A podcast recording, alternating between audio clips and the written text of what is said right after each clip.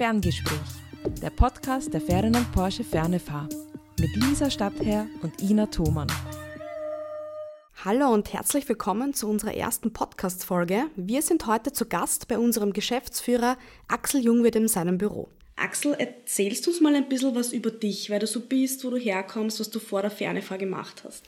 Ja, gerne. Ähm, ich bin der dienstälteste Mitarbeiter der Fernefahr und ich bin seit Anbeginn dabei. Zuvor äh, habe ich klassischerweise ähm, die Schullaufbahn durchlaufen, bin dann in Wiener Neustadt in die HTL, in die Abteilung Automatisierungstechnik gegangen und habe dann mehr oder weniger erfolgreich nach dem Heer an der BOKU in Wien studiert, Kulturtechnik und Wasserwirtschaft und bin dann aber darauf gekommen, dass ich doch eher in den wirtschaftlichen Bereich wechseln möchte und habe dann im 94er Jahr begonnen, an der Fachhochschule Wiener Neustadt mein Betriebswirtschaftsstudium zu absolvieren. Nach Beendigung im 98er Jahr bin ich dann in die Privatwirtschaft gegangen, nämlich in den Mobilfunkbereich. Ich war eine Zeit lang bei Siemens im Exportbereich für GSM-Netze als Sales Manager angestellt. Habe dann gewechselt äh, auf die Seite des Betreibers und war bei A1 ähm, und habe dort den Bereich Produktmanagement, einen Teilbereich für technische Lösungen für Großkunden äh, betreut und habe dann eher zufällig nach Wiener Neustadt gewechselt, nämlich in die Sparkasse Wiener Neustadt und war dort sieben Jahre lang ähm, Vorstandsassistent und habe sozusagen die Bankenwelt kennenlernen, kennengelernt und ja, habe dann gewechselt im Jahr 2007, 2007 im Sommer äh, habe ich dann gewechselt in die Fernefahr und habe sozusagen die Fernefahr mit aufgebaut. Das heißt, ich habe im Bereich der Administration äh, auch begonnen und war Assistent der Geschäftsführung und ähm, bin dann seit 2010 Geschäftsführer in der Fernefahr. Das heißt, seit zwölf Jahren quasi leitest du die Geschicke der Fernefahr. Was ist denn die Fernefahr für dich? Die Fernefahr für mich, ähm, ja, also rein persönlich ist es so ein, ein, ein Kleinkind, das sich vom, entwickelt hat vom, vom, vom Kleinkind zu einem, sagen wir es mal, fast ausgewachsenen Jugendlichen, der seine Pubertät ganz gut äh, über die Runden gebracht hat. Die Fernefer ist für mich eine Herzensangelegenheit, weil ähm, ich davon überzeugt bin, dass mit der Lehrmethode des Blended Learnings ähm, Zielgruppen der Zugang zum tertiären Bildungssektor ermöglicht wird, der oder die Personen ähm, im klassischen System einer Präsenzhochschule einfach nicht die Möglichkeit haben, in den tertiären Bildungssektor einzusteigen. Sprich, für mich ist es ein Thema Bildungsbarrieren, welche dies auch immer sein mögen, ob jetzt persönlich ähm, oder geografisch gesehen, ähm, abzubauen. Und ich denke mir gerade die Fernefahr mit, mit der Methode ermöglicht das sehr gut und es wird, glaube ich, auch ein, ein Zukunftsthema sein, diese Art des Lehrens, ähm, weil qualitativ gibt es da keinen Unterschied zu einer Präsenzhochschule, weil ja wir genauso zertifiziert sind ähm, in das ganze bildungspolitische System auch mit eingebunden sind, aber halt anders Kompetenzerwerb zur Verfügung stellen, als es eine Präsenzhochschule macht. Du hast schon gesagt, anders als es eine Präsenzhochschule macht. Wir haben ja viele Dinge, die wir hier an der Ferne anders machen als die anderen. Und für uns ist ja Distance Learning und alles, was damit im Zusammenhang steht, äh, kein Plan B. Beziehungsweise waren wir ja auch die Ersten, die vor ein bisschen mehr als 15 Jahren damit begonnen haben. Jetzt würde mich interessieren, ich erlebe dich ja im täglichen, im täglichen Arbeiten und du hast immer neue Ideen und oft auch einfach verrückte Ideen, die wir dann in der Fernefahr miteinander entwickeln. Woher kommt dieser Pioniergeist, dieses irgendwie immer vorn dabei sein zu wollen bei dir? Ähm, naja, das habe ich wahrscheinlich teilweise auch von meinem Vater äh, mit in die Wiege gelegt bekommen. Und für mich ist es einfach ein, ein Thema, ähm, ein, eine Idee, auch wenn sie noch so verworren zu Beginn ist, einfach einmal zu schauen, wie man das weiterentwickeln kann, ein Thema. Und ähm, wenn ich mich erinnere, wo das Thema äh, Blended Learning, Distance Learning ähm, vor 15 Jahren stand und wo wir heute schon stehen, ähm, dann freue ich mich schon sehr auf die nächsten 15 Jahre, ähm, weil ich glaube, dass auch hier eine, ein exponentieller Weiterentwicklung der Methode passieren wird. Jetzt nicht nur technisch gesehen, sondern auch didaktisch. Und ähm, es einfach Möglichkeiten bieten wird zukünftig, die wir zurzeit noch gar nicht auf dem Fokus haben. Also ich, ich glaube wirklich, dass es auch getrieben gehört, ein Thema auszuprobieren und ähm, einmal zu schauen, was, was kann sich da auch weiterentwickeln.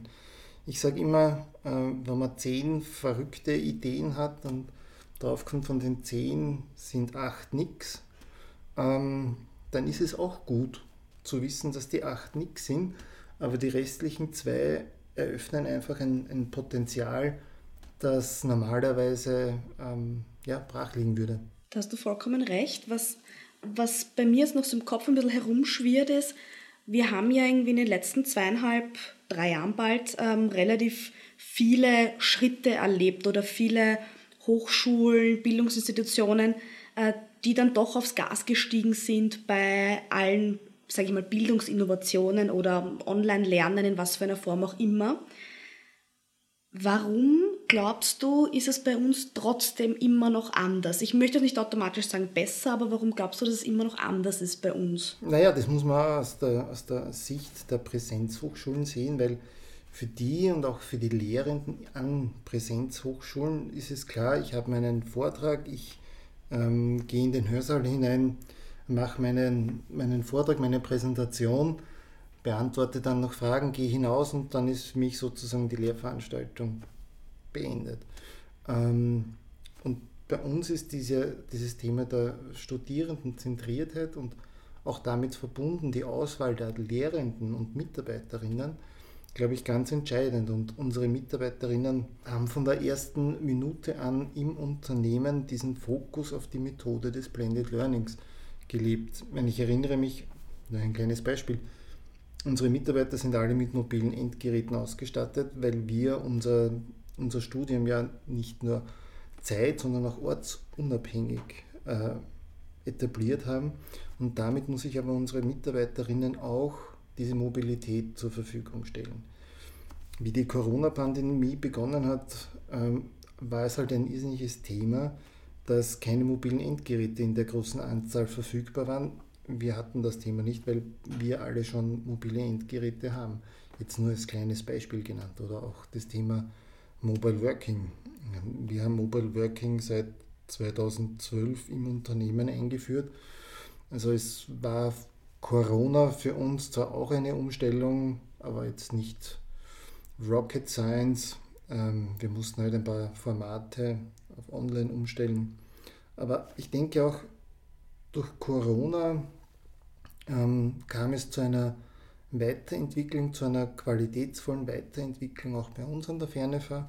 Ähm, als Beispiel nur die Open Book Prüfungen, ähm, die bei uns jetzt äh, generell eingeführt sind und damit wiederum die Möglichkeit geschaffen wird, Barrieren abbauen zu können. Und vor allem, das haben wir ja auch festgestellt in, seit, seit Corona und seit den Open Book Prüfungen, Interessanterweise sind die Prüfungen schwieriger, aber die Studierenden zufriedener. Das heißt, dieses kompetenzorientierte Prüfen ähm, steht nicht nur am Papier, sondern melden uns die Studierenden ja auch zurück, ja, ich habe da tatsächlich mehr gelernt, ähm, weil ich nicht irgendwie stur irgendwelche Kreuzzahltests oder auf Binge-Learning, sage ich immer, irgendwie rein und dann wieder rauskippen, sondern sie tatsächlich dieses Asset haben, die Sachen auch nachher einfach brauchen zu können und auch, wie, wie gesagt, kompetenzorientiert ähm, wiedergeben zu können in den Prüfungen. Ich glaube auch, dass es entscheidend ist, jetzt nicht irgendetwas stur auswendig zu lernen für die Prüfung, ähm, sondern auch dieses vernetzte Denken ähm, in Kombination mit einem übergreifenden ähm, Kompetenzzusammenführung ganz entscheidend ist, nämlich gerade bei unseren Studierenden, die ja alle berufstätig sind. Das heißt, der Transfer, der Wissenstransfer in die Praxis ja unmittelbar durch, von unseren Studierenden gemacht wird. Kannst du dich an eine Lehrveranstaltung aus deinem Studium erinnern, die da gut in Erinnerung geblieben ist? Und was waren da so die Aspekte, warum es äh, cool war für dich? Puh. Nachdem ich jetzt schon bald 50 Jahre bin, ist mein Studium doch schon eine Zeit zurück. Ähm, aber ich habe ja nach meinem Wirtschaftsstudium noch zwei ähm, Studien ähm, im Bereich Krisen- und Katastrophenmanagement gemacht. Und die letzte Ausbildung in diesem Bereich war auf der Montan-Uni. Und da muss ich sagen, was mir sehr in Erinnerung geblieben ist, ist dieser wirkliche Praxisanschauung. Wir hatten eine Lehrveranstaltung, da ging es um äh, ABC-Abwehr, also atomare, biologische und chemische Waffenabwehr. Und ähm, da wurde zum Beispiel vom Bundesheer ein, ein ABC-Schutzfahrzeug zur Verfügung gestellt, das einmal zu sehen, wirklich anzugreifen. Ähm, das war dieser ABC-Dingo und das ist mir zum Beispiel in Erinnerung geblieben. Und da geht es genau das in der Theorie, kann man das alles wunderbar mit Fotos und Videos und so weiter herzeigen, aber dann Sachen auch angreifen zu können, ähm, das ist, finde ich, ein spannender Aspekt. Gibt es da Möglichkeiten, dass du das im, im Fernefer-Alltag als Geschäftsführer, die Learnings aus dieser Ausbildung irgendwie anwenden kannst? Was ich persönlich für mich mitgenommen habe und was ich versuche auch im täglichen Leben hier an der Fernefer mit einzubringen, ist einfach in Alternativen zu denken und ähm, versuchen für Szenarien, die sozusagen meines Erachtens eintreffen können, immer mehrere Pläne zu haben, um eine Flexibilität ähm, sozusagen in der Lösung parat zu haben. Wenn dieses vernetzte Denken und ein bisschen out of the box zu denken und verschiedene Szenarien sich zu überlegen von einer Ausgangssituation, das ist das, was ich eigentlich mit, mitgenommen habe aus den beiden Studien. Jetzt haben wir ein bisschen über ferne Fahren, das Berufliche und deinen Werdegang gesprochen. Jetzt wollen wir noch ein bisschen ins Private schauen, nämlich was macht Axel Jungwirth, wenn er nicht in der Fernefahr ist? Ähm, ja, also ich, persönlich, ich bin verheiratet, habe zwei Kinder. Ähm, meine Töchter sind schon relativ groß. Und ähm, ja, also ich, also ich bin sehr gerne zu Hause, sage ich einmal, bei meiner Familie und nebenher, wenn man das so sagen kann, ähm, in meiner Freizeit bin ich entweder beim, beim Roten Kreuz in Wiener Neustadt als Sanitäter freiwillig im Dienst oder, und das leider viel zu selten, ähm, gehe ich Fliegenfischen. Okay, wo ist der liebste Fliegenfisch-Spot? Weit weg. ähm, in Alaska. In Alaska. Hast du schon geplant, mal wieder nach Alaska zu fahren zum Fliegenfischen? Ja, geplant ist es. Ähm, ob wir es wirklich umsetzen, werden wir schauen. Aber geplant wäre es. Sehr gut, sehr gut. Wir sind ja gerade, äh, Axel, in deinem, in deinem Büro, um diesen wundervollen Podcast aufzunehmen. Und ich schaue mich da gerade um und frage mich, was so dein liebstes Stück im Büro ist. Ähm, mein liebstes Stück hängt in Wahrheit hinter dir an der Wand, nämlich ein Bild, das ich zum 40. Geburtstag von meinen Töchtern bekommen habe. Das muss man ein bisschen beschreiben. Da sieht man einen dreiköpfigen Drachen ähm, und dazu die Geschichte im Hintergrund ist, dass ähm, meine Töchter und, meine Frau immer sagen, sie sind die dreiköpfigen Drachen. Und das Bild hat meine Tochter gemalt, die Leonie. Und ähm, das erinnert mich immer wieder an meine Family. Und das ist einfach ein wichtiger, ja, auch Anker für mich persönlich. Sehr schön, danke. Ich drehe mich jetzt gerade um und schaue auch mal kurz auf das Bild. Was ich dich noch fragen wollte, ist auch ein bisschen zu dem Büroalltag. Ob du Musik hörst während der Arbeit und wenn ja, welche? Ähm, ja, also grundsätzlich höre ich doch auch Musik. Ähm, wobei ich keinen persönlichen Geschmack habe. Also ich höre klassischerweise irgendwie Hausmusik oder Radio. Also ganz normal quasi. Ganz normal. Und was macht dir an deinem Job in der Fernefrau am meisten Spaß? Am meisten Spaß macht mir, ähm, dass erstens mal unser Team, glaube ich, von einem Gedanken beseelt ist, die Fernefer weiterzubringen. Ähm, die Fernefer hatte in der Vergangenheit doch den einen oder anderen Stein vor sich liegen, den wir in Wahrheit nur gemeinsam ja, zur Seite räumen konnten, weil ähm, ich davon überzeugt bin, dass ein, ein, ein Unternehmen nur so gut ist, wie das Team auch zusammenarbeitet. Ähm, ich vergleiche das immer mit einer guten Ehe. Es gibt gute und schlechte Zeiten, das ist einmal so. Ähm, aber grundsätzlich ist es einfach sehr spannend mit dem Team das weiterzuentwickeln. Die Ferne und das, das Thema ähm, für mich entscheidend ist, und das war auch in der Vergangenheit immer so, ähm, es ist nicht immer lustig, arbeiten zu gehen, ähm, aber wenn man so tendenziell gerne ins Büro geht, dann passt das im Grunde genommen. Und ähm, ja, auch zu sehen, wie sich die Fernefer weiterentwickelt, ist eigentlich cool in der Motivation für mich jeden Tag ins Büro zu kommen. Dann darf ich dich abschließend noch fragen, was wünschst du dir für uns, für die Fernefahr in den nächsten Jahren? Was sind so für dich die großen Steps in der Zukunft? Was ich mir wünsche. Ähm, also wenn man jetzt so richtig das, den Wunschzettel ans Christkind ja, genau. schreibt, genau. ja, okay. Ähm, naja, ein Thema ist auf der einen Seite, ähm, ich glaube, dass, und da werden wir auch heuer noch eine, einen ersten Schritt in diese Richtung machen, ähm, nämlich das Thema personalisierte Lernpfade. Ich glaube, dass dieses Thema ähm, weg von einem starren Curriculum hin zu einem personalisierten Kompetenzerwerb die Zukunft der, der tertiären Ausbildung sein wird. Nicht in allen Bereichen, es gibt gesetzliche Rahmenvorschriften, wie zum Beispiel im Gesundheits- und Krankenpflegestudiumsbereich.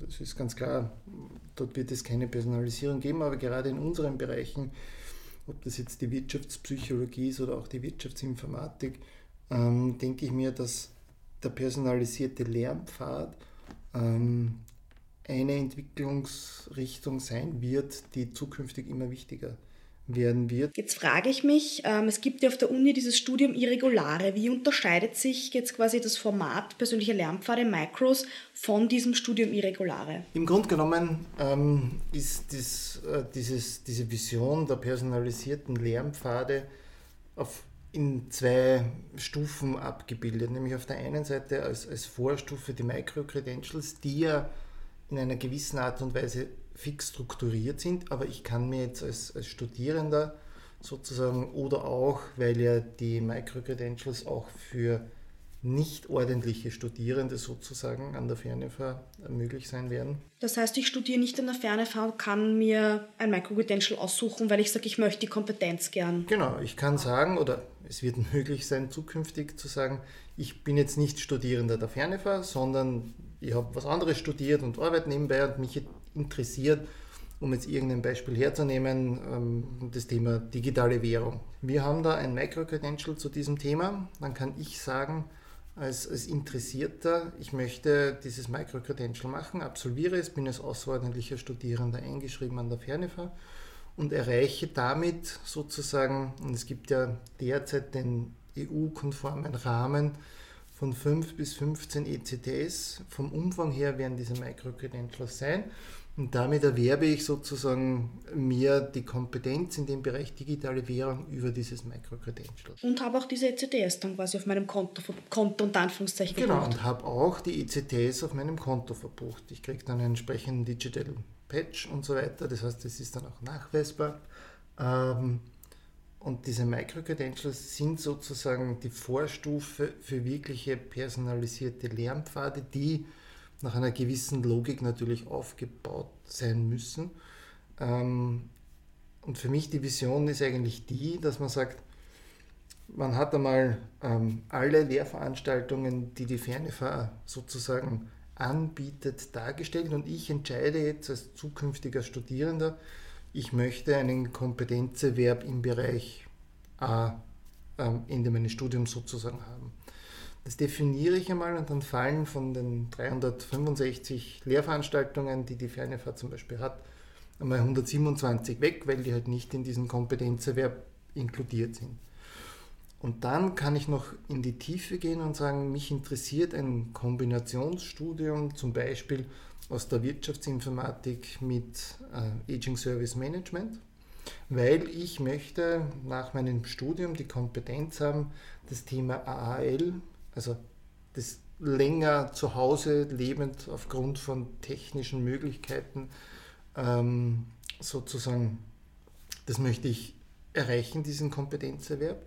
Und dann werden halt Lehrveranstaltungen aus beiden Curriculas oder aus beiden Studiengängen sozusagen zusammengemischt, um eben diesen Kompetenzerwerb nachfolgen zu können. Und dafür ist einfach sind die, die Micro-Credentials eine Basis, um diese Flexibilisierung sozusagen darstellen zu können, eben nach einer gewissen Logik, weil ich sage jetzt mal Mathematik 2 ohne Mathematik 1 wird nicht gehen, um jetzt ein Beispiel herzunehmen.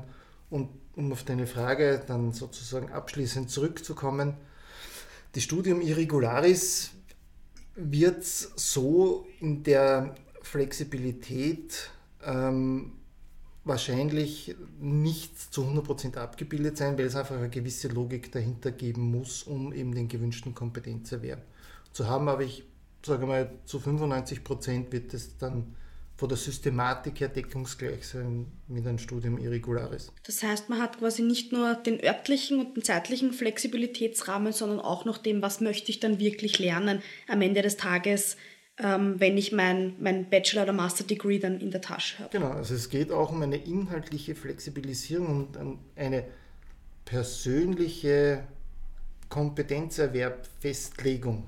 Das heißt, ich habe quasi meinen Maßanzug, mein Maßhemd, meine Maßbluse dann in Form eines Studiums genau. erreicht. Lieber Axel, wir dürfen uns bedanken für deine Zeit und für das tolle Interview und wir hören uns das nächste Mal wieder beim Podcast.